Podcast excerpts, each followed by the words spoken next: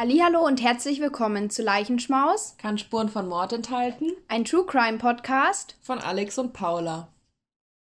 Super. Also wir haben heute den 23.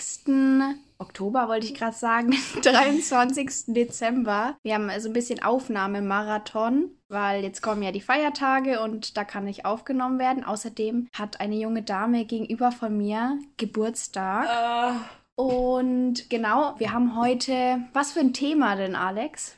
Weihnachtsfälle. Genau.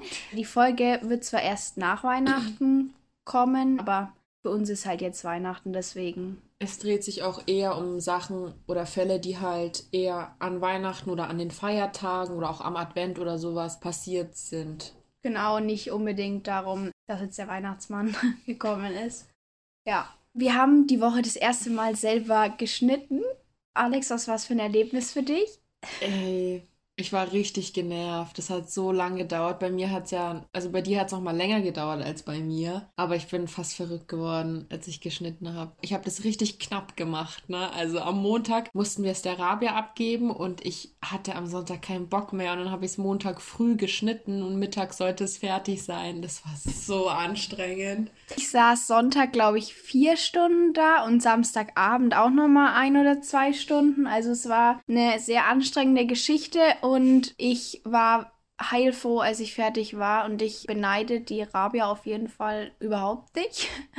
Und ich finde es krass, dass sie das freiwillig und gerne macht. Ja, Dankeschön, Rabia. Ja, danke, Rabia. Du bist ein Schatz. Ich denke, wir werden danach noch ein bisschen quatschen und deswegen fangen wir jetzt gleich mal an, beziehungsweise ich fange an. Bei mir wird es heute um ein in Anführungsstrichen Familiendrama, so würde ich das persönlich nicht nennen, so wird es aber in den Zeitungen betitelt gehen. Und es spielt 2010. Da ist der 15-jährige Christy Bamu mit seinen zwei Brüdern, einer etwas jünger als er und einer älter, und seinen zwei Schwestern, 20 und 11, zu seiner ältesten Schwester nach London gekommen. Die war 29 und hat da mit ihrem Freund 28 gelebt.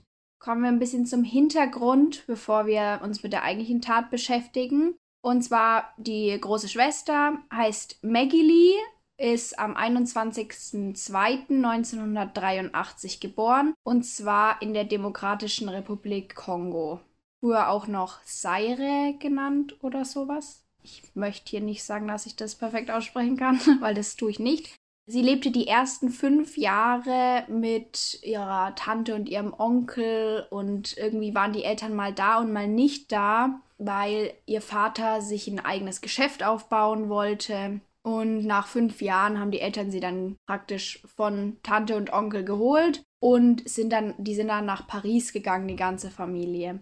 Das kann man mehr oder weniger auch Fliehen nennen, weil es nämlich so gewesen, also es gab in der Demokratischen Republik Kongo damals einen Diktator und der hat so eine Art Personenkult um sich aufgebaut.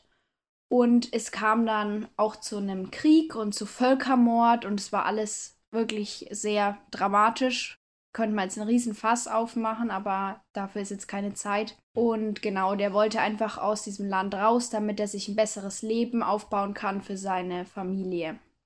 Er wollte eben eigentlich ein Geschäft haben für Möbel und Teppiche, um Hotels und Restaurants dann auszustatten. Und die Familie ist sehr oft umgezogen und haben die älteste Tochter Maggie Lee eben oft zurückgelassen, die anderen sind ja deutlich jünger, weil die schon in der Schule war und sie wollten immer, dass sie das Schuljahr beenden kann. Allgemein waren die Kinder aber öfter auch mal bei anderen Familienmitgliedern, wenn die halt umziehen mussten. Es war aber kein Problem, also es war eine sehr, sehr liebevolle Familie und sehr eng alle miteinander. Deswegen war das grundsätzlich eigentlich für alle okay.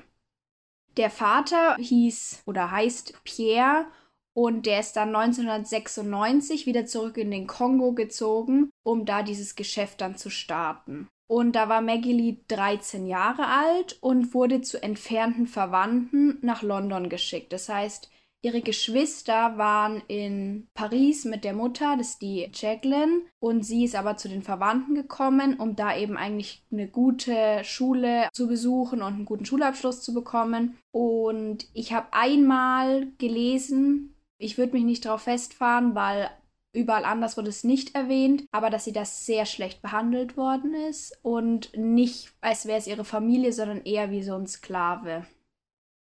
Und nachdem sie dann dort die Schule beendet hatte, arbeitete sie als Rezeptionistin und als Zahnarztassistentin und hat dann über gemeinsame Freunde ihren Freund kennengelernt. Der heißt Eric Bikubi und der war Fußballtrainer, kam auch aus dem Kongo.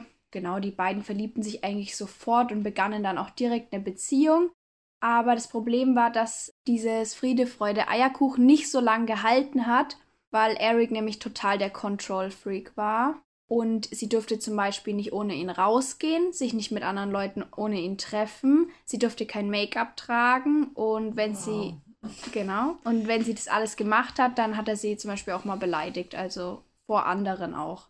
Sie konnte sich aber auch nicht wirklich trennen oder sie hat sich nicht getraut, weil das vor ihren Eltern nämlich überhaupt nicht so war. Und die haben den total akzeptiert, auch als Sohn. Der hat auch nie irgendwie Jacqueline und Pierre zu denen gesagt, sondern immer Mom and Dad. Und deswegen, ja, war halt blöd für sie.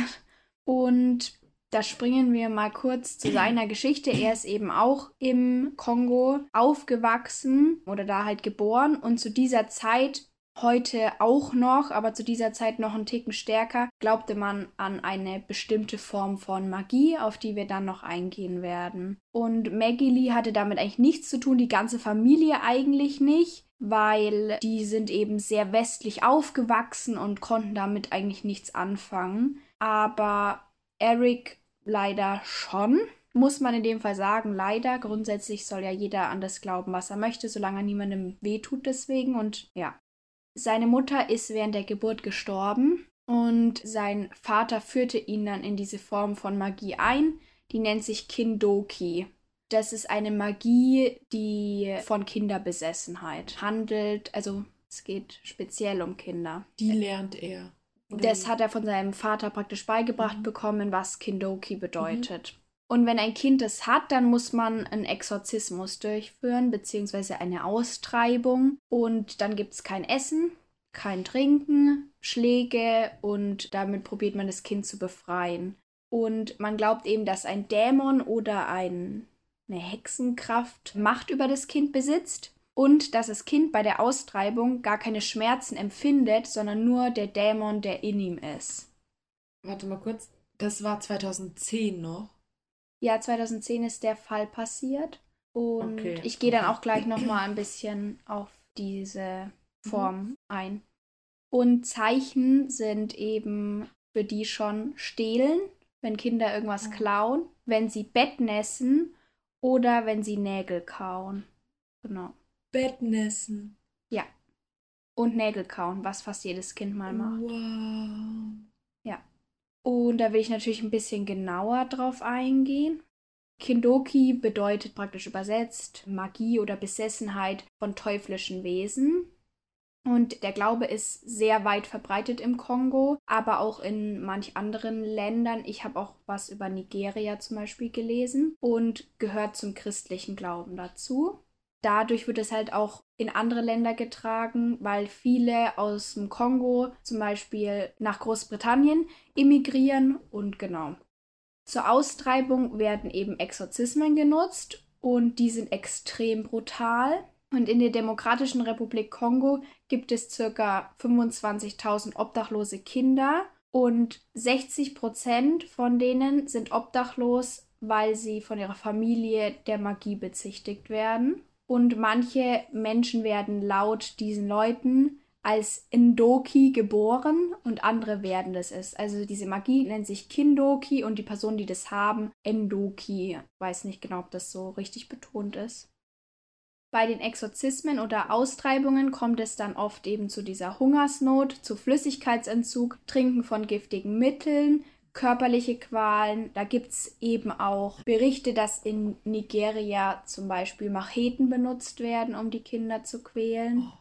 Und das liegt daran, dass Kindoki eben nicht als positive Magie gesehen wird, sondern rein als schwarze Magie, als was Schlechtes. Man sagt eben auch Kinderbesessenheit dazu, weil Kinder eher davon betroffen sein sollen Das liegt einfach daran, dass Kinder ja noch viel mehr Fantasie haben und ja auch sowas wie imaginäre Freunde. Und es sind halt für die, also für die, die an sowas glauben, Anzeichen, dass da halt was nicht stimmt. Und Kinder, die mit einer Behinderung geboren werden, beziehungsweise Handicaps haben, werden oft betitelt als Sindoki und Waisenkinder auch, wenn beide Eltern tot sind, ganz schlimm. Und am allerschlimmsten trifft es leider dort Kinder, die Albinismus haben.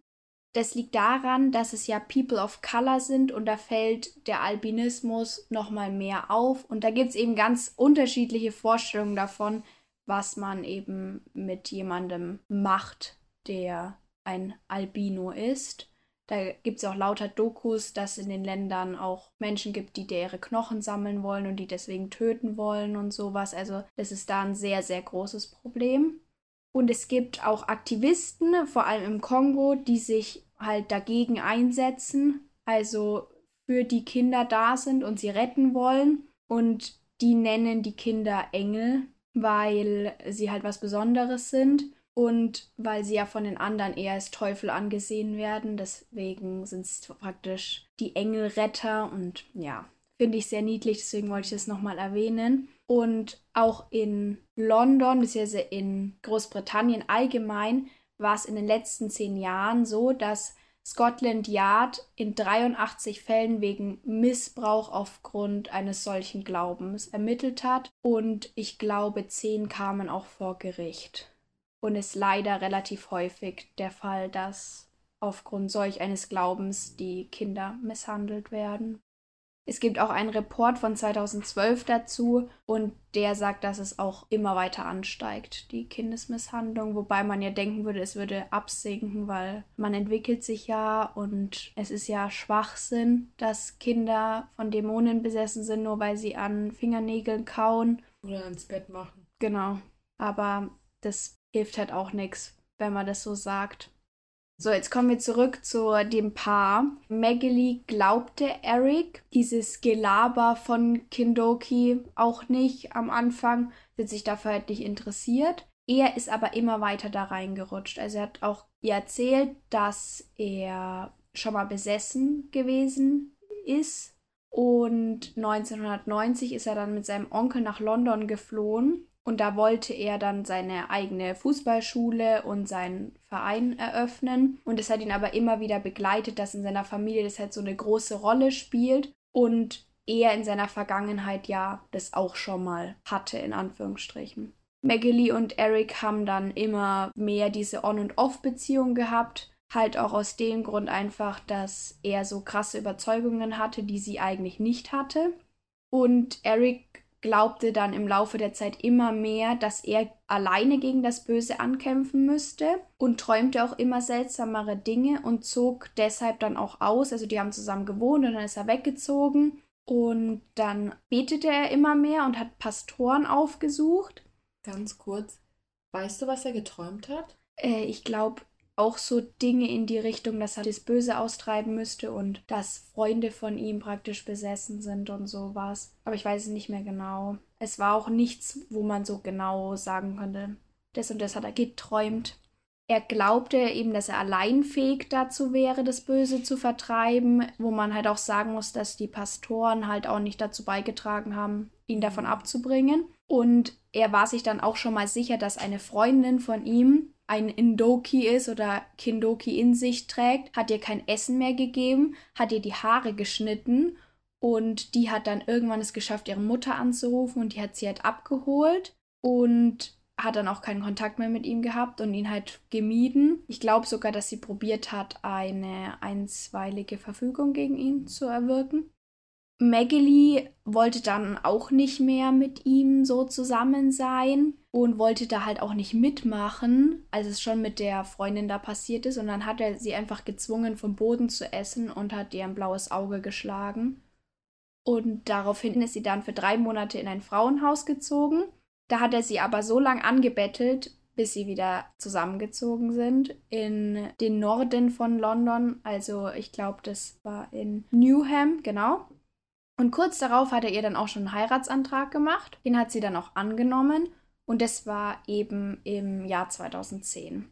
Dann sollten ja ihre Geschwister kommen. Es waren ja vier weitere Geschwister, die sind dann von Paris eben am 21. zu ihnen gekommen und die Eltern konnten erst am 27. dazukommen, weil die noch arbeiten mussten. Die haben aber gesagt, ja, feiert schon mal vor. Die Mutter hatte auch am 24. Geburtstag, dass sie halt praktisch zumindest der Rest zusammen ist. Und die Kinder haben sich alle total gefreut, endlich ihre Schwester wiederzusehen und London, total cool und sowas. Und am Anfang war auch alles gut aber fing dann relativ schnell an bergab zu gehen, weil Eric die Kinder beschuldigt hatte, alle besessen zu sein. Und es ging dann wirklich extrem schnell bergab. Er hat die Kinder drei Tage lang alle gequält und sie hat mitgemacht. Wussten das die Eltern? Dazu kommen wir gleich. Sie haben kein Essen mehr bekommen. Sie mussten dauerhaft beten. Es gab kein Trinken mehr. Eric wollte dann sogar einmal, dass sie aus dem Fenster springen, um zu sehen, ob sie fliegen können. Das ist wie früher, wie bei wenn Hexen, bei, der, ja. bei den Hexen, wenn ihr das könnt, dann seid ihr Hexen und wenn nicht, ja, dann seid ihr halt trotzdem tot. Ja. Sie sind natürlich auch geschlagen worden. Was, Nur von ihm? Nein, soweit ich weiß, auch von ihr. Eric war sich ganz sicher, dass die Kinder nur gekommen sind, um ihn zu töten. Und Maggie Lee hat nichts dagegen gemacht. Die 20-jährige Schwester, das ist die Kelly gewesen, und die 11-jährige haben dann irgendwann gesagt, sie sind Hexen oder eben von Dämonen besessen, einfach damit es aufhört. Aber der 15-jährige Christy hat es ganz lange nicht gemacht und selbst als er es gemacht hat, hat es ihm nichts mehr gebracht. Wie alt ist die Maggie Lee? 29. Und mit 20 zählt man da jetzt dann auch als Kind? Also ja. das ist, oder weil ja. du hast ja gesagt, dass es selten ist. Ja. Bei Erwachsenen, oder? Ja, der hat halt einfach einen Vogel gehabt und hat einfach alle als krank angesehen. Der hat das auch schon mal bei einer Freundin gemacht. Ich schätze mhm. nicht, dass die erst ja, 14 war oder so. Stimmt. Aber ja, also es ist häufiger bei Kindern mhm. so, aber muss nicht sein. Okay. Ähm, man kann allgemein zu Christy sagen, dass er sehr schüchtern war, aber eigentlich ein total fröhliches Kind, dass er total auch auf seine Familie bezogen war und ein ganz enges Verhältnis auch zu seinem Vater hatte. Der hat sich mal gewünscht, dass der Christy irgendwann sein Geschäft übernimmt und dass sie dann zusammenarbeiten können und sowas. Ja, leider wird es dazu nicht mehr kommen, denn Christy wurde aufs Übelste verprügelt und da sind Verletzungen zustande gekommen. Das möchte man sich nicht vorstellen. Also Eric war der Meinung, dass am Ende das nur Christy die Dämonen ins Haus gebracht hätte. Christy wurde dann zum Hauptopfer. Die Taten, die ihm angetan wurden, naja, sind ziemlich unfassbar. Es lag alles daran, dass er eben genauso verprügelt wurde wie die anderen und irgendwann hat er halt sich in die Hose gemacht und daraufhin hatte sich Eric halt auf ihn eingeschossen und war halt sicher, dass er halt die Dämonen ins Haus gebracht hätte. Nur weil er so Angst hatte. Ja, und weil er nicht aufs Klo gelassen wurde. Oh. Eric hat die anderen Geschwister auch dazu gezwungen, ihn zu quälen. Sie sollten ihn festhalten, während er ihm Dinge auf dem Kopf zerschlug. Er schlug auch mit einem Hammer auf den Kopf. Oh mein Gott. Und bohrte ihm mit einer Zange ein Loch ins Ohr. Er hat mit einer Hantel in seinen Mund geschlagen und hat ihm so den Großteil seiner Zähne entfernt. Außerdem hat er einen Meißel benutzt, um ihn zu quälen und hatte Christy dann fast vier Tage lang komplett bis zum allerletzten hingequält.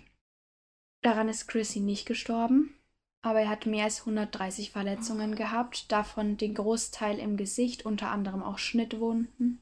Christy bat seine Schwester, also Maggie, irgendwann sogar darum, ihn einfach sterben zu lassen.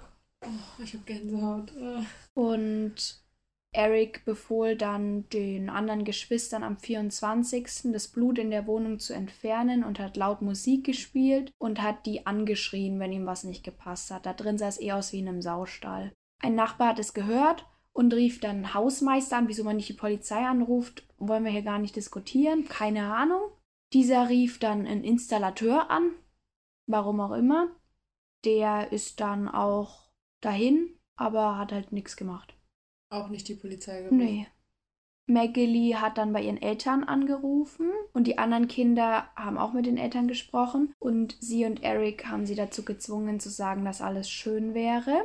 Und dann hat Eric irgendwann Pierre angerufen und ihm gesagt, Christy wäre besessen und wenn er nicht kommen würde und ihn holen würde, würde er ihn töten. Und Pierre hat es aber nicht geglaubt, weil die sich so gut verstanden haben und weil sowas ja noch nie irgendwie so in der Art vorgekommen, dass sich das nicht vorstellen konnte. Christy hat dann aber auch am Telefon mit seinem Vater gesprochen und hat ihm gesagt, dass es halt die Wahrheit ist und dass er halt unbedingt kommen muss. Und Jacqueline und Pierre haben dann versucht, ein Auto zu bekommen, um nach London zu fahren, haben aber keins bekommen, weil Weihnachten war und haben dann sich gedacht, ja, das ist bestimmt nicht so schlimm. Wir kommen eh nicht dahin. Wir müssen bis zum 27. warten. Eric und Maggie zwangen am Ende dann alle Kinder in eine Badewanne zu steigen und haben sie dann mit eiskaltem Wasser abgeduscht. Das war am 25. Und Christy war so körperlich und seelisch am Ende, dass er dann mit dem Kopf langsam unter Wasser glitt und nicht mehr aufgetaucht ist. Er war einfach zu schwach und ist daran gestorben. Seine 20-jährige Schwester, die Kelly, hat es gemerkt und hat das halt gesagt. Und dann hat Eric ihn aus dem Wasser gezogen und nach einer gewissen Zeit dann auch einen Notarzt gerufen. Wow. Die Sanitäter haben ihn ins Krankenhaus gebracht, aber das hatte natürlich keinen Sinn mehr. Also der war höchstwahrscheinlich schon in dem Moment tot, wo er unter Wasser getaucht ist. Kelly hat dann auch ihren Vater angerufen und hat ihm das gesagt. Der war natürlich total entsetzt, wusste gar nicht, was er machen soll fix und alle, aber er wusste auf jeden Fall dann Bescheid und die Sanitäter sind dann eben bei denen durch die Wohnung auch gelaufen und in der ganzen Wohnung war Blut und die war total vermüllt und die anderen Kinder sahen halt einfach verstört aus, hatten geblutet, beziehungsweise hatten Blut am ganzen Körper und halt überall blaue Flecken und Wunden. Die wussten gar nicht, wo sie anfangen sollen eigentlich. Und deswegen wurden Eric und Maggie Lee dann auch vor Ort schon verhaftet und wegen Mordes und Körperverletzung angeklagt. Eric plädierte schuldig, aber nicht des Mordes, sondern des Totschlags und zweifacher Körperverletzung, sagte aber, er wäre geringer schuldfähig, weil er Hirnschäden hätte und eine psychische Störung. Es wurde allerdings nicht anerkannt. Er und Lee mussten vor Gericht gehen, also da ist es ja so, wenn man sagt, ja, ich hab's gemacht, und die anderen stimmen dir zu, dann kannst du auch im Gerichtsverfahren entgehen und kommst dann direkt in den Knast. Der Richter hat der Jury vor Ort versichert, dass sie nie wieder Jurymitglied sein müssen, weil die ganzen Beweise, also die Verletzungen, so schlimm sind und die Beschreibungen und Bilder davon, dass er sie nie wieder so etwas aussetzen wollte, weil es halt einfach so verstörend war. Und Erics Verteidigung sagte vor Gericht, er wäre nicht schuldfähig oder nicht voll schuldfähig, da er in seinen frühen Jahren Hirnschäden erleiden musste und sein kultureller Hintergrund diesen Glauben mit sich brachte. Außerdem litt er an Schizophrenie, sagten sie. Maggies Verteidigung sagte, sie glaubte gar nicht an Magie und wurde von Eric manipuliert, beziehungsweise er hat sie gezwungen dazu.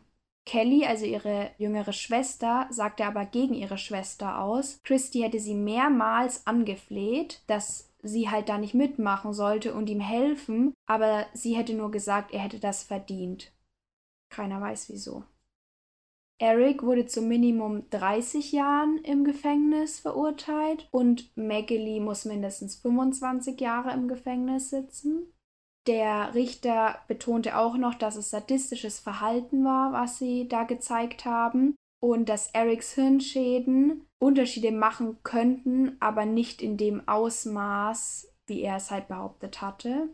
Und Maggie würde sehr wohl an Magie glauben, sonst hätte sie das nicht gemacht. Also das hat der Richter da vor Ort gesagt. Der Vater hat danach ein Statement abgegeben, wo er halt sagt, Christy ist in den Armen von Menschen gestorben, die er liebte und bei denen er sich sicher gefühlt hat und wo alle anderen auch gedacht haben, dass er sicher wäre. Und ich glaube, er hat, also die Familie hat es ihnen so weit in Anführungsstrichen verziehen, aber es gibt nicht so viele Infos mehr dazu. Die waren eh, also es gab keine einzigen Informationen auf Deutsch eigentlich, nur eben aus dem englischen und amerikanischen Raum. Und ich glaube aber, dass die Familie auch keinen weiteren Kontakt mehr zu denen hat. Christy wurde kurz darauf dann beerdigt und ja, die anderen Kinder weiß ich ehrlich gesagt gar nicht, was da dann passiert ist.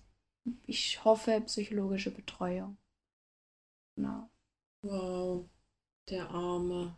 Ja, richtige Qualen. Ich glaube auch, dass der Eric krank war. Ich kann mir auch gut Sicher. vorstellen, dass eine Schizophrenie war, aber es ist schon extrem. Und ich finde es sehr fragwürdig, dass die Maggie irgendwie nichts gemacht hat und davor mhm. ja auch schon mal im Frauenhaus war. Also das, das war ihr be bewusst, es gab Probleme und sie ist zurück und dann hat sie auf einmal mitgemacht. Also da verstehe ich nicht, wo dieser Sinneswandel hergekommen ist. Aber es ist halt extrem. Also ich kann mir halt auch vorstellen, dass sie eifersüchtig auf ihre Geschwister vielleicht war. Aber es ist halt irgendwie trotzdem kein Grund, seinen kleinen Bruder zu töten. Vor allem so zu quälen auch ja. davor. Und wenn ein 15-Jähriger sagt, lass mich einfach sterben, also das ist schon extrem. Ich finde es halt auch krass so, dass die Eltern halt irgendwie dann nicht anderes Flugzeug genommen haben oder so. Ja. Dann halt zu so mhm. sagen, ja, hm, das ist bestimmt nicht so schlimm. Dass die das nicht so ernst genommen. Also ja. das heißt halt, dass sie es ihm nicht geglaubt haben. Auch. Ja. Das finde ich krass. Ja. Ich finde es voll interessant, dass es diesen Glauben an dieses Kindoki gibt. Ich finde es auch interessant, dass es zum christlichen Glauben dazu mhm. gehört. Aber ich finde es nicht gut. Also mhm. nur weil ich es interessant finde, ja. Ich finde halt grundsätzlich, wie gesagt, bin ich immer der Meinung, jeder soll glauben, was er möchte, solange er niemandem schadet damit und alle anderen eben auch machen können, was sie wollen. Aber ich finde halt der Grundgedanke, wenn man an dieses Kindoki glaubt, ist ja schon was Schlechtes. Das finde ich halt irgendwie, weiß ich nicht, sehr seltsam und dass es sich halt auch nicht verbessert, sondern eher verschlechtert, verstehe ich halt gar nicht, weil wir sind eigentlich so aufgeklärt und halt auch in diesen westlichen Ländern, dass es so extrem ist, das finde ich. Ja. Und das war halt auch vor zehn Jahren erst. Ja. Also, das finde ich krass, dass es 2010 passiert ist und nicht und, also 1900 irgendwas oder so. Ja, finde ich auch. Und vor allem der letzte Artikel, also beziehungsweise das letzte Nachforschen zu dieser Magie ist ja auch von 2012, was ich gefunden habe. Das ist halt dann schon krass, mhm. wenn man sich mhm. so denkt, das ist acht Jahre her. Ich kann mir nicht vorstellen, dass es, dass es jetzt nicht mehr so ist. Und auch, ich habe natürlich mal auf Wikipedia nachgelesen, äh, was so bei Wikipedia gibt, glauben halt in Kongo sehr, sehr viele Leute daran. Sowohl auf, in, in Dörfern als auch in Städten. Krass. Und egal welchen Alters eigentlich, ja. Ja, trauriger Fall. Ja. Mein Fall ist was komplett anderes. Und zwar spielt er in Downtown Dayton, Ohio im Dezember 1992. Und in Downtown Dayton ist eben zu den Weihnachtsfeiertagen, also zwischen dem 24. und dem 26., so wie ich das jetzt verstanden habe, ist immer so eine Art Weihnachtsfest bzw. Weihnachtsmarkt. Also die haben da so in der Stadt, äh, stellen die so einen riesigen Tannenbaum auf, der total schön geschmückt ist und sowas. Die haben dort, glaube ich, auch Live-Shows. Und gegenüber von diesem Tannenbaum beim Courthouse Square, da gibt es verschiedene Pop-up-Shops und Essensstände, also eben wie bei uns. Leider endete diese Weihnachtsfeier oder dieser Weihnachtsmarkt eben in einer schrecklichen Tragödie für die Einwohner Daytons. Denn zwischen dem 24. und dem 26. Dezember brachte eine Gruppe von Jugendlichen fünf Menschen um. Und zwar einfach so aus Spaß, weil es ihnen Spaß gemacht hat. Ich glaube, ich habe letztens ein Video dazu angeguckt. Ja, kann sein, dass du den Fall kennst. Diese vier Jugendliche hießen einmal Laura Taylor, DeMarcus Smith, Heather Matthews und Marvelous Keen. Marvelous Keen sah sich selbst als Anführer der Gruppe. Ich fange dann jetzt mal mit dem ersten Mord an. Und zwar, es war eines der schrecklichsten Fälle in Dayton, weil es eben auch zur Weihnachtszeit geschah und zu dieser Zeit sammelt sich ja die ganze Familie und eigentlich sollte ja alles friedlich sein und hat einfach ganz andere Gefühle an Weihnachten. Deswegen gilt dieser Fall als sehr tragisch für diese Stadt. Marvelous Keen kam am 5. Juli 1973 zur Welt. Er war zur Zeit des Anschlags oder zur Zeit der Morde, sage ich jetzt mal, 19 Jahre alt und er hatte eine 16-jährige Freundin und das war eben Laura Taylor. Es ist leider nicht so viel äh, darüber bekannt oder ich habe jetzt leider nicht so viel darüber gesehen, wie er aufgewachsen ist, aber als Kind hieß es, dass er ein sehr nettes Kind war und auch ein sehr guter Schüler. Er wurde nie verhaftet und hat auch so nie Probleme mit dem Gesetz gehabt, bis sein Bruder 1991 starb. Sein Bruder hatte einen Raubüberfall begangen und ich bin mir jetzt nicht ganz sicher, ob er dann von der Polizei eben erschossen wurde oder sowas, aber auf jeden Fall starb er bei diesem Raubüberfall. Nach dieser Tat änderte sich alles in Marvelous Leben. Er wurde sehr sauer und er hatte die ganze Zeit sehr schlechte Laune und er zog sich auch einfach von allen Leuten zurück. 1992 zog er nach Kalifornien, um mit seinem Vater zu leben, aber danach zog er wieder zurück nach Dayton, weil er sich sehr viel mit seinem Vater gestritten hat und da war der Grund wahrscheinlich auch Geld. Er lebte dann ein paar Monate bei seiner Mutter, bis er im Dezember mit seiner Freundin Laura in ein billiges Hotel zog. Die ganze Gruppe, also Marvelous, Laura, Heather und DeMarcus, die waren alle eine Gruppe von Außenseiter. Marvelous, er sieht sich ja als Anführer der Gruppe, der hat eben auch darauf geachtet, dass er Leute findet, die quasi als Außenseiter gelten. Also die hatten alle nicht so die gute Kindheit und hatten einfach Probleme. Die Gruppe an sich behauptet auch, dass Marvelous der Anführer der Gruppe war, aber es gibt viele Beweise oder die Polizei zumindest denkt, dass eher Laura der oder die Anführerin war. Erzähle ich dann später nochmal. Am 23.12. schliefen alle in dem Hotel, in dem Laura und Marvelous wohnten. Und weil die Gruppe immer sehr wenig Geld hatte und ihnen auch langweilig war, sagte Laura eines Tages, also am 23.12., zu Marvelous und DeMarcus und auch zu Heather die Worte Let's go get some drama in our lives. DeMarcus war zu der Zeit 17 und Heather war zu der Zeit 20. Sie kam auf die Idee, Leute auszurauben, um an ein bisschen Geld zu kommen. Und die erste Person, an die sie dachte, war sogar jemand, den sie kannte. Es war der 34-jährige Joseph Wilkerson. Er hatte ein sehr schönes Auto und er verdiente auch nicht schlecht und außerdem war er dafür bekannt, gelegentlich mal für Sex zu bezahlen. Also erzählte Laura dem Joseph, dass sie und Heather am 24. Dezember eine Orgie mit ihm haben wollen. Zu dritt. Äh, nee, zu fünft eben mit DeMarcus und Marvelous, genau. Am 24.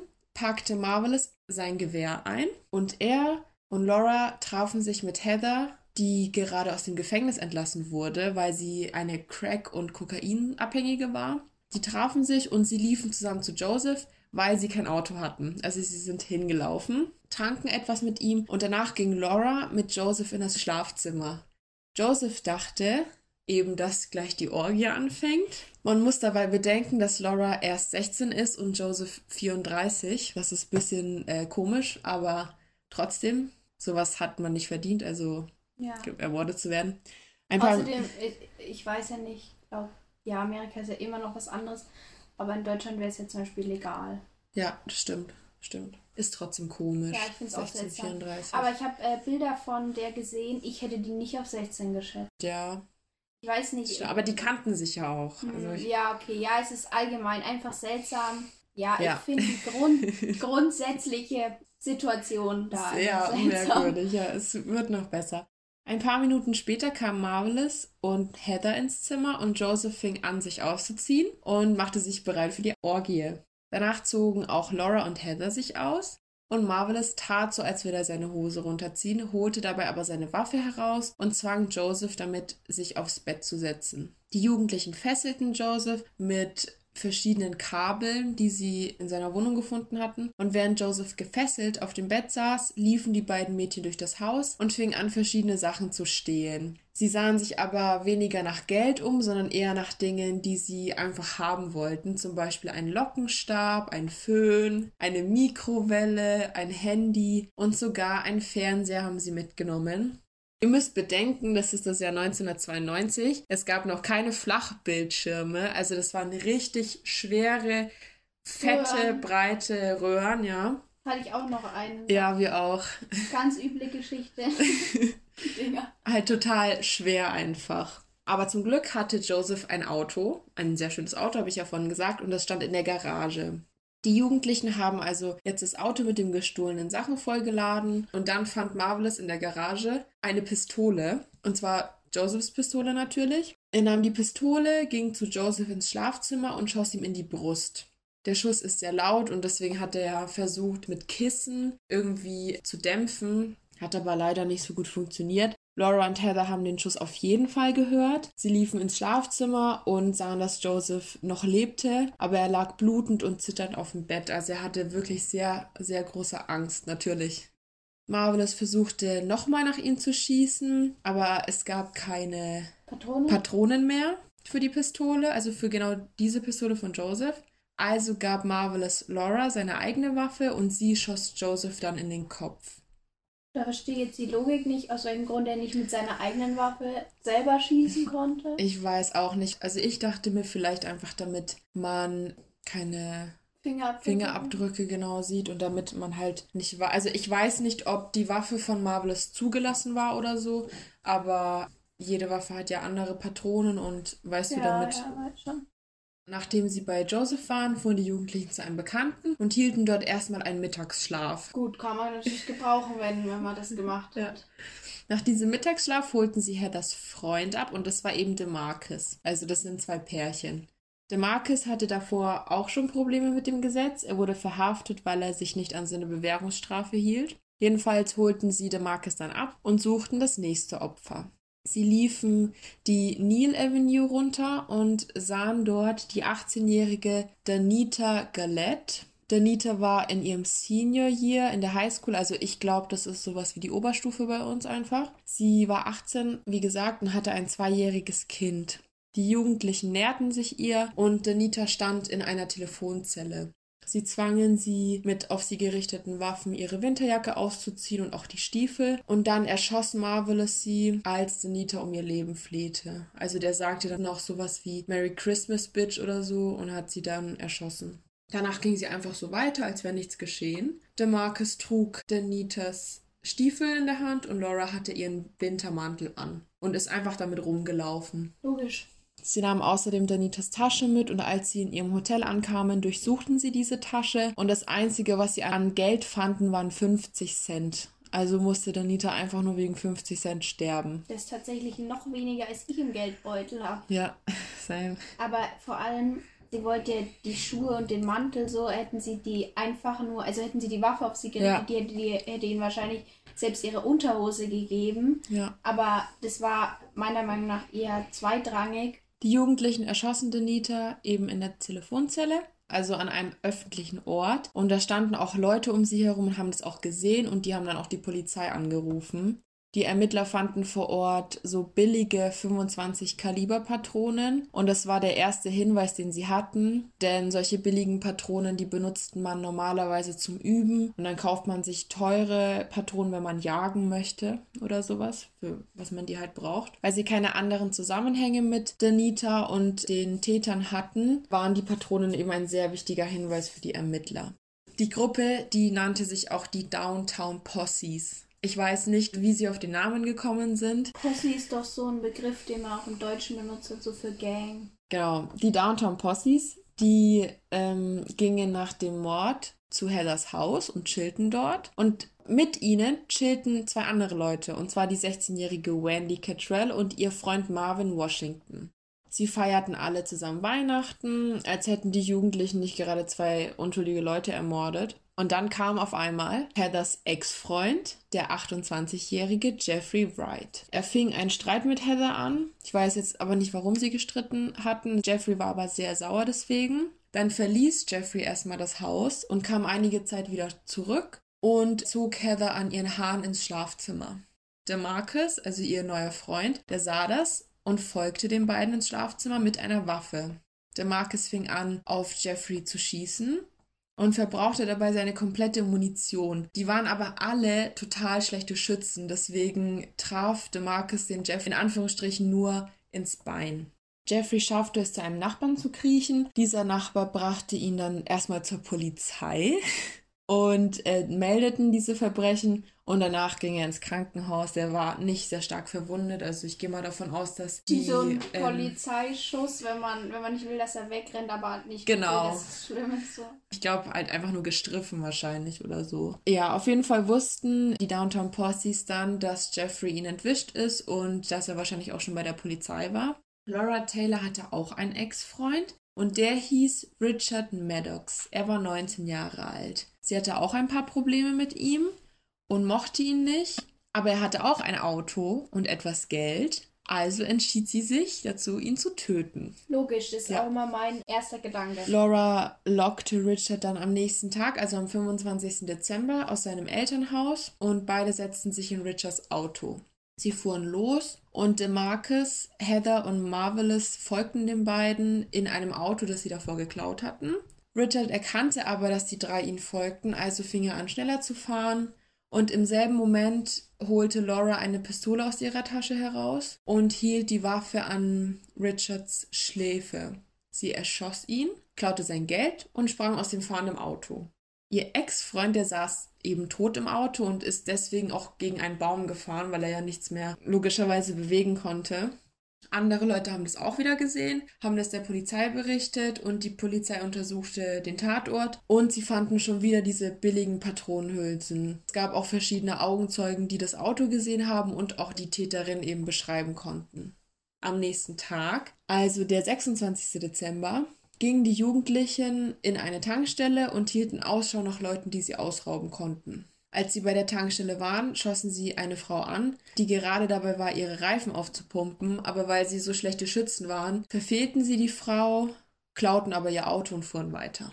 Sie kamen an einem kleinen Laden vorbei und Laura war die erste, die den Laden betrat. Sie sah, dass insgesamt nur vier Leute drin waren, also zwei Kunden und zwei, die dort gearbeitet hatten. Dann kaufte sie eine Packung Kaugummi und führte Smalltalk mit der Kassiererin, die hieß Sarah. Die Kassiererin empfiehlt Laura einen Saft, den sie sich aber nicht leisten konnte. Und dann kam ein älterer Mann, der war ungefähr 71 und der hat ihr sogar das Geld geliehen für den Saft, weil er so nett war, ne? Aber der wusste natürlich nicht, dass gleich Jugendliche reinkommen würden und ihnen was antun würden. Das ist sehr traurig. Kurz darauf stürmten Marvelous und DeMarcus eben in den Laden. Sie raubten den Laden aus. Es waren aber nur 44 Dollar in der Kasse, also auch total unnötig wieder. Sarah, die Kassiererin, die gab Marvelous das Geld und wurde daraufhin sofort von ihm erschossen. Sie starb aber leider nicht sofort, sondern erst Tage später im Krankenhaus. Oh Marvelous schießt auf zwei weitere Leute im Laden. Die zwei konnten aber überleben. Das war der alte Mann und ein anderer Mitarbeiter. Die Polizei wurde natürlich auch hier wieder gerufen und die Ermittler fanden auch an diesem Tatort wieder diese billigen Patronenhülsen. Außerdem konnten die überlebenden Opfer die Downtown Posses ziemlich gut beschreiben und auch das Auto, mit dem sie gefahren sind. So langsam konnten die Ermittler dann die verschiedenen Tatorte und auch die Beweise der letzten drei Tage miteinander verbinden. Und als die Polizei dann der Gruppe aber langsam auf die Schliche kam, bemerkten es auch die Jugendlichen. Marvelous und DeMarcus wurden beide sehr paranoid. Sie mochten nicht, dass so viele Leute über ihre Taten Bescheid wussten, denn ich habe ja erzählt, an Weihnachten haben sie eine Weihnachtsfeier gehabt mit zwei anderen Leuten, also Wendy und Marvin. Und sie haben vor diesen beiden Leuten mit ihren Taten geprahlt und haben angegeben, dass sie Leute umgebracht haben und ja, dass sie halt aus Spaß gemacht haben, dass sie Geld geklaut haben von denen und was weiß ich, die wussten auf jeden Fall Bescheid. Hm, dann haben sie Schiss bekommen. Genau, dann hatten sie Angst, dass die das halt der Polizei sagen würden. Die Jugendlichen wechselten jeden Tag ihr Kennzeichen, auch mehrmals am Tag, wenn sie rausgingen oder so, weil sie halt einfach so paranoid waren. Und weil es Marvelous und DeMarcus eben nicht gefiel, dass Wendy und Marvin über die Taten Bescheid wussten, holten sie die beiden ab mit einem Auto. Und es war noch ein anderer Freund dabei, der hieß Nicholas Woodson. Also die saßen zu fünft im Auto und sind einfach so rumgefahren. Also erstmal sind sie in einen Laden gefahren haben dann irgendwas eingekauft. Danach entschied sich Marvelous dazu, zum Friedhof zu fahren, um das Grab von seinem Bruder zu besuchen. Und nachdem die fünf beim Friedhof waren, brachten Marvelous und der Marcus Nicholas Woodson nach Hause und fuhren mit Wendy und Marvin weiter im Wagen herum. Es sind jetzt also nur noch die vier, also Marvelous, DeMarcus, Wendy und Marvin im Auto. Gemeinsam fuhren die vier zu einer großen Kiesgrube auf der Ridgely Avenue, heißt sie, glaube ich. Und als sie dann dort ankamen, zwangen Marvelous und DeMarcus die 16-jährige Wendy und ihren 19-jährigen Freund Marvin aus dem Auto. Sie fingen an, beide zu befragen, ob sie bei der Polizei waren und ob sie die Gruppe halt verpfiffen haben. Wendy und Marvin verneinten das weil es auch nicht stimmte. Also sie waren nicht bei der Polizei, aber die beiden glaubten es denen nicht. Diese Befragung quasi spitzte sich so zu, dass Marvelous Wendy dann erschoss und DeMarcus Marvin erschoss. Also sehr tragisch, die haben fünf Leute umgebracht. Und ich habe euch ja, also ich habe ja von diesem Typen Nicholas Woodson gerade kurz erzählt, der mit denen im Auto saß der spielt eine sehr wichtige Rolle. Und zwar, er war der Grund, warum die Downtown Posses schlussendlich auch verhaftet wurden. Denn als die fünf Jugendlichen im Auto herumfuhren, haben Marvelous und DeMarcus natürlich auch über ihre Taten angegeben.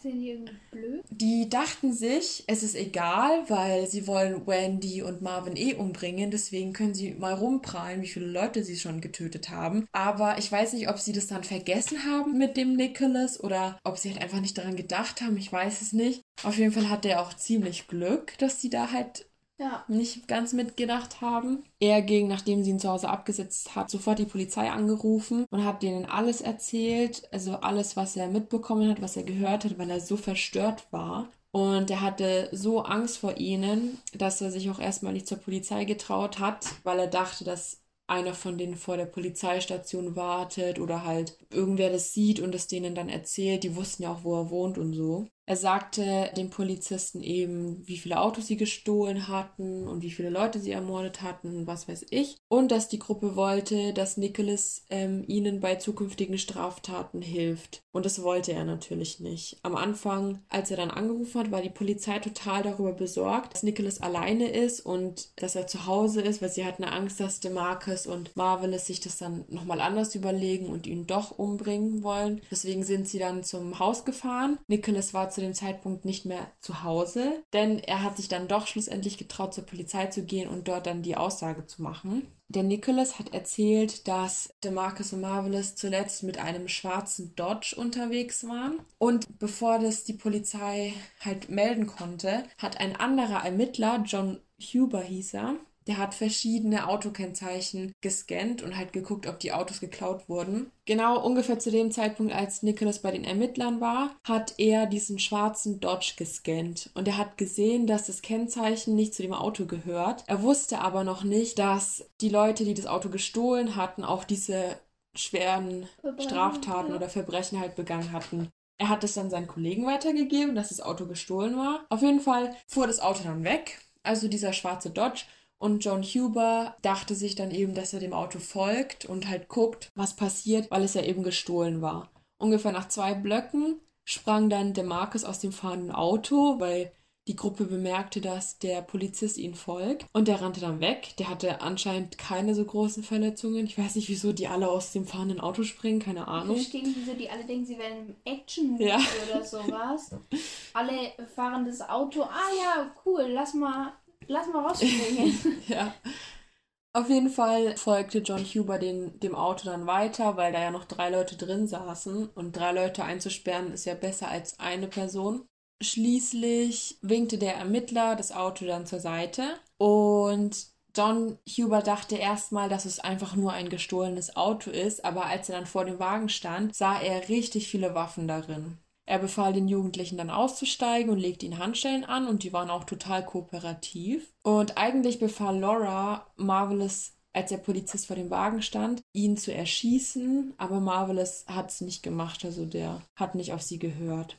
Als sie verhaftet wurden, trug Marvelous eine Kette von Wendy, den Wintermantel von Danita und er hatte außerdem ein Messer in seiner Tasche, das Joseph gehörte. Also man konnte Marvelous auf jeden Fall sofort mit den drei Mordfällen verbinden. Die Ermittler fanden so viele Beweise an den Jugendlichen, dass sie sofort befragt wurden. DeMarcus fanden sie dann später an einem Haus gleich in der Nähe. Also es hat gar nichts gebracht, dass er rausgesprungen ist. Er war auch sehr kooperativ. Die vier wurden dann sofort befragt Laura war die einzige, die sich einen Anwalt geholt hatte und alle anderen, also die drei anderen, die erzählten sofort alle Taten, die sie begangen hatten und sie zeigten auch keine Reue. Also das war denen total egal, dass sie fünf Leute ermordet hatten. Heather einigte sich mit den Ermittlern auf einen Deal. Sie erzählte alles über die Taten, damit sie keine Todesstrafe bekommt und Laura und DeMarcus waren noch minderjährig, deswegen stand die Todesstrafe gar nicht zur Debatte bei ihnen. Laura und Heather wurden zur lebenslangen Haft verurteilt und sitzen immer noch im Ohio Reformatory for Women in Marysville, also das ist ein Frauengefängnis. Und DeMarcus bekam auch lebenslänglich im Mansfield Correctional Institute. Marvelous Keen jedoch wurde in acht Anklagepunkten des schweren Mordes von der Jury angeklagt. Zwei Anklagepunkte wegen Joseph, zwei Anklagepunkte wegen Wendy, zwei für Marvin und jeweils ein Anklagepunkt für Sarah und Danita. Außerdem wurde er angeklagt wegen sechs Fällen von schwerem Raub. Er wurde schuldig gesprochen in jedem Anklagepunkt, außer wegen diesen acht Anklagepunkten. Da wurden diese, also es waren ja jeweils immer zwei Anklagepunkte im Mord bei Joseph, Wendy und Marvin und es wurde dann immer jeweils zu einem Anklagepunkt geändert. Also wurde er quasi insgesamt in sechs Fällen von schwerem Raub und fünf Anklagepunkten des schweren Mordes angeklagt. Er bekam die Todesstrafe für jeden der Morde, also insgesamt fünfmal die Todesstrafe. Und am 21. Juli 2009 war dann der Tag seiner Todesstrafe. Und einen Tag davor, am 20. wünschte der sich mega viel Zeug zu essen. Da darf man sich ja immer aussuchen, was man als letztes. Der Leichenschmaus. Genau, der Leichenschmaus. naja, Leichenschmaus nicht ganz, aber ja. was er halt isst, bevor er stirbt, so. Und er hat sich richtig viel gewünscht. Also so einen bestimmten Kuchen und was war da noch? Verschiedene Getränke und so voll viel Zeug. Und ich glaube, seitdem dürfen die Gefangenen auch nicht mehr so viel aussuchen. Also mhm. das wurde jetzt auch eingeschränkt. Ja, ich habe gehört, dass danach ganz viele Probleme aufgekommen sind, weil viele davon ausgehen, dass er nur zur Todesstrafe verurteilt wurde, weil er der einzige POC von denen ja. war und ähm, alle anderen deswegen lebenslänglich bekommen haben. Da habe ich mich nämlich auch schon gewundert, weil alle ja gleich beteiligt waren, vor allem auch die Laura, weil man ja von ihr auch eigentlich sagt, dass sie ja die Anführerin war, beziehungsweise hat sie den Marvelous ja voll oft irgendwie zu diesen Taten gedrängt, genau, ja, angestachelt. Deswegen habe ich das auch nicht verstanden, warum ja. nur er zum Tod verurteilt wurde. Äh, das Erste, was ich sagen will dazu, ist, dass ich es einfach mega weird finde, dass man ihn fünfmal zur Todesstrafe verurteilt hat, weil ich weiß, es macht man da so, ja. aber es ist halt einfach, naja, man kann ja nicht fünfmal sterben, es klappt halt nur ja, einmal so. Ich es wird, auch. Wenn man sagt, er ist zur Todesstrafe verurteilt, super, passt doch, also passt nicht, bin gegen die Todesstrafe, aber grundsätzlich wäre es ja dann gegessen genauso. So, ja. Aber im Allgemeinen finde ich es einfach, ich finde diesen Fall, also ich habe mir ein Video dazu angeguckt, so nebenbei beim Putzen oder sowas, und ich finde es halt so krank, weil den war einfach langweilig. Ja. Und dann haben sie gedacht, ach komm, ja, ist ja voll äh, lustig. Und man hat jetzt ja auch nicht das Gefühl, dass sie davor so krass Erfahrung mit Waffen hatten, weil schießen konnten sie ja alle nicht und finde es einfach sau krass und ich habe halt das Gefühl, also ich bin auch so der Meinung, auch bei dem Video, was ich geguckt habe, kam es auch so rüber, auch wie du es jetzt gesagt hast, dass halt die Laura eigentlich die Anführerin war, dass sie das immer wollte und der Marvel das halt alles gemacht hat, was sie wollte praktisch. Mhm. Und wie heißt die andere? Heather? Heather, ja. Genau, dass die meiner Meinung nach halt einfach, das, das waren halt, war halt Mitläufer, eine Mitläuferin, ja. eine richtig krasse. Mhm. Der würde ich sogar in Anführungsstrichen am wenigsten Schuld mhm. so zuschreiben, weil irgendwie war die halt immer dabei. Also ich glaube, die Heather war halt so eine Mitläuferin, weil sie das Geld halt gebraucht hat, mhm. obwohl sie ja 44, 50 gemacht haben insgesamt. Ja. Die wollte halt einfach Drogen kaufen. Also deswegen denke ich mal, dass sie das mitgemacht hat. Ja, ich finde es halt auch so krass, weil die Laura ja 16 war. Mhm. So ist halt sau krass jung, ja. aber die muss halt irgendwie voll, naja, irgendwo ja krank gewesen ja. sein, dass sie halt dann so Machtfantasien und so kranke sadistische Gedanken oder was weiß ich hat. Ja. Sadismus, ja, eigentlich wieder was anderes. Man braucht jetzt ja eh nicht hobbypsychologisch spielen, aber ich finde es halt einfach extrem und frage mich, wie das dazu kommt, dass jemand so jung halt es schafft, dann drei andere davon so zu überzeugen, dass es eine gute Idee ist. Ich meine, klar, die hatten da alle irgendwie einen Hang zu, aber ist halt trotzdem extrem. Was ich halt noch so krass finde, ist, dass der Marvelous sein Bruder ja quasi ermordet wurde ja. und dass er sowas dann trotzdem gemacht hat, obwohl er weiß, wie schlimm es ist, jemanden zu verlieren auch. Ich glaube halt, dass er den vielleicht wahrscheinlich auch so ein bisschen als Vorbild gesehen hat und ihm halt so nacheifern wollte, wobei es ja keinen Grund so gibt, das als Vorbild so mhm. sich zu nehmen. Aber ich glaube auch, dass er das genossen hat, so als Chef gesehen zu werden. Mhm. Ich glaube, der Laura hat es ganz gut gepasst, dass sie so ein bisschen auf ihn abwälzen konnte. Ja.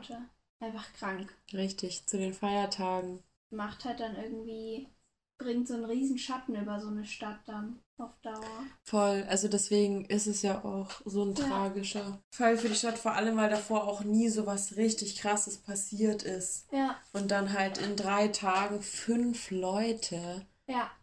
Und auch unschuldige Menschen, die halt, also ich will jetzt hier nicht sentimental werden oder so, aber die dachten halt einfach, dass sie am nächsten Tag Weihnachten feiern kann. Ja. Voll schade und die haben ja alle Familie gehabt und also es ist an jedem Tag schlimm, wenn du jemanden verlierst, vor allem durch Mord oder sowas. Aber halt an einem Feiertag, der jedes Jahr stattfindet, und der eigentlich mit was ganz anderem verbunden wird, an dem Tag jemanden zu verlieren, das ist schon echt traurig, weil du halt jedes Jahr genau eigentlich an so einem fröhlichen Tag, wo auch Familie zusammenkommt und so die ganze Zeit daran erinnert wirst, das ist echt scheiße. Man weiß gar nicht mehr, was man dazu sagen ja. soll. Deswegen ähm, machen wir einfach direkt weiter mit etwas aufmunterndem. Ja, das wollte ich zwar nicht sagen, so, aber das ist gut. Wir kommen jetzt nämlich zu meinem Lieblingspart. Schmaus oder Graus. Ich habe heute einen Schmaus. Und zwar habe ich das letztes Mal schon so ein bisschen angesprochen. Also für mich gibt es nichts Geileres zum Naschen als Salzbrezeln mit Schokolade oder Popcorn mit Schokolade oder eben salziges Popcorn mit Schokolade. Da darf mhm. dann auch gern noch so Smarties dabei sein. Ja. So volle Dröhnung, aber salzig mit süß ist die beste Schokolade. Ich liebe auch salziges Karamell in Schokolade. Alles, was salzig und süß verbindet, da könnte ich drin baden. Das ist einfach, einfach geil. Und es gibt so Leute, entweder man liebt es oder man kann es gar nicht essen, gefühlt. Also ich meine, wir haben das ja auch zusammen schon öfters gegessen. Ich stehe da auch total drauf. Der perfekte Snack. Übel. Und ich war voll traurig, weil es gibt da sowas, keine Werbung hier, immer selbst gekauft. von Alpina oder so, diese Schokoladendings. Mhm. Die haben so, haben so Schokobrezeln und es gab es eine Zeit lang nicht mehr im Rewe und ich war einfach voll am Verzweifeln, weil ich halt einfach genau das wollte. Und ich wollte nicht das mit Nutella haben, mhm. aber Schokolade dann zu schmelzen und dann Salzbrezeln mhm. da drin zu drehen. Dauert so, wenn ich, lang. wenn ich halt Bock auf das habe, habe ich keinen Bock, mich in die Küche ja. zu stellen. Aber jetzt gibt sie wieder, jetzt mein Leben wieder, macht wieder Sinn alles. Wenn wir gerade eh beim Essen sind, habe ich ein Graus und zwar hasse ich es, wenn, das habe ich letztes Mal ja schon auch angesprochen mit den Süßigkeiten, ne, mit der Süßigkeitenpackung. Aber was mich auch richtig verrückt macht, wenn Leute vor allem Cornflakes neben mir essen. Also es gibt Leute, die das auch wirklich als Krankheit haben, dass sie das gar nicht hören können und auch nicht, wenn man neben denen atmet oder so. Das ist jetzt bei mir nicht so. Aber ich finde es richtig widerlich zu hören, wie Leute neben mir essen. Einmal habe ich versucht zu schlafen und meine Schwester saß im Zimmer und hat Cornflakes gegessen und ich konnte nicht schlafen. Das war die Hölle für mich. Ich war richtig genervt und angepisst. Und dann ist sie aus dem Zimmer raus und ich, ich schwör's dir, ich habe sie im Wohnzimmer immer noch kauen gehört. Die Tür war zu und ich habe sie immer noch kauen gehört. Nicht, weil meine Schwester irgendwie so schmatzt oder so, die ist ganz normal, aber einfach das Geräusch von Cornflakes, wenn es so knirscht und so, ich finde es richtig, richtig widerlich. Nicht bei jedem. Bei bestimmten Leuten macht mich das einfach aggressiv und ich weiß nicht warum. Ich kenne das sehr gut von der Alex. Es ist öfter auch mal in der Schule aufgekommen oder so, dass so eine leichte Aggression aufgetreten ist, nachdem sie jemand kauen gehört hat. Bei mir war das zum Glück immer nicht so schlimm. Also mich kann sie recht gut ertragen. Also ich kann das nachvollziehen. Ich finde manche Geräusche so wie Kontext kann ich schon verstehen. Vor allem, ich kenne halt auch Leute, die dann so leicht schmatzen. Und da werde ich halt aggro. Also den möchte ich dann am liebsten die Schüssel ins Gesicht werfen einfach. Voll. Aber andererseits gibt es dann so Sachen, wie wenn Leute Karotten kauen. Das finde ich geil. Ich liebe Echt? das. Ich liebe es. Ich würde mir zum Beispiel nie, keine Ahnung, das, mir sowas extra anhören. Aber wenn jetzt neben mir jemand Karotte kaut, ich liebe dieses Knackgeräusch. Ich finde das Ah. sau nice. Ich finde, ich find, bei Äpfeln finde ich es auch richtig schlimm. Finde ich Ja. einfach nervig. Einfach dieses, Das ich weiß Äpfel noch, machen halt aber auch so ein Schmatzgeräusch, ne? Ich weiß noch, als wir Abi geschrieben haben und da darf man sich ja Essen mitnehmen und so. Und da hatte jemand irgendwas in so Plastik und hat dann die ganze Zeit das versucht irgendwie rauszuholen oder so. Und dann Nüsse waren das, glaube ich, Nüsse. Und dann die Nüsse gegessen. Ah, Ich hatte meine Oropax dabei, aber es war trotzdem schlimm. Ich weiß noch, nach fast jeder Klausur von Alex kam sie immer, boah, es hat schon wieder irgendwer gegessen, Alter. Und ich bin genauso jemand, ich schreibe so und dann fange ich an zu essen irgendwann. Und ich war sau froh, dass ich Abi, glaube ich, kein einziges Fach mit dir geschrieben habe. Nein. Und so war, weil ich bin halt, ich habe mir halt voll geile Sachen mitgenommen. Also ich wäre der größte Feind gewesen. Ich hätte mir den Todesblick nicht, nicht geben wollen, der da gekommen ist. Ich habe eine Empfehlung und zwar habe ich ein Weihnachtsgeschenk für meine Familie bestellt und dann hatte ich noch ein bisschen was von meinem Gutschein, den ich dafür benutzt habe, übrig. Und dann habe ich mir eine neue Black Story Edition bestellt und zwar die Black Story Sebastian Fitzek Edition. Sieht voll hübsch aus, aber im Allgemeinen finde ich Black Stories ist einfach eine Empfehlung, weil selbst wenn niemand da ist, du kannst es dir immer noch nehmen und einfach durchlesen. Du kannst es dann zwar nicht mehr so gut spielen, aber ich liebe Black Stories. Ja. Und ich habe es gestern gespielt und Sebastian Fitzek Edition ist wirklich gut. Müssen wir auch mal spielen. Sehr viel mit psychischen Krankheiten, die Nice. sau interessant Mhm. sind. Aber Black Story ist halt einfach ein Spiel. Du kannst halt zu zweit spielen. Du kannst es mit sau vielen Leuten spielen. Ist total einfach. Es checkt ja wirklich jeder. Und da kommen halt manchmal so lustige Sachen bei rum, weil die Leute so komische Wege gehen zum Raten. Das ist echt, echt eine Empfehlung hier mal. Nice. Danke. Ich habe auch eine Empfehlung. Nach längerem Überlegen.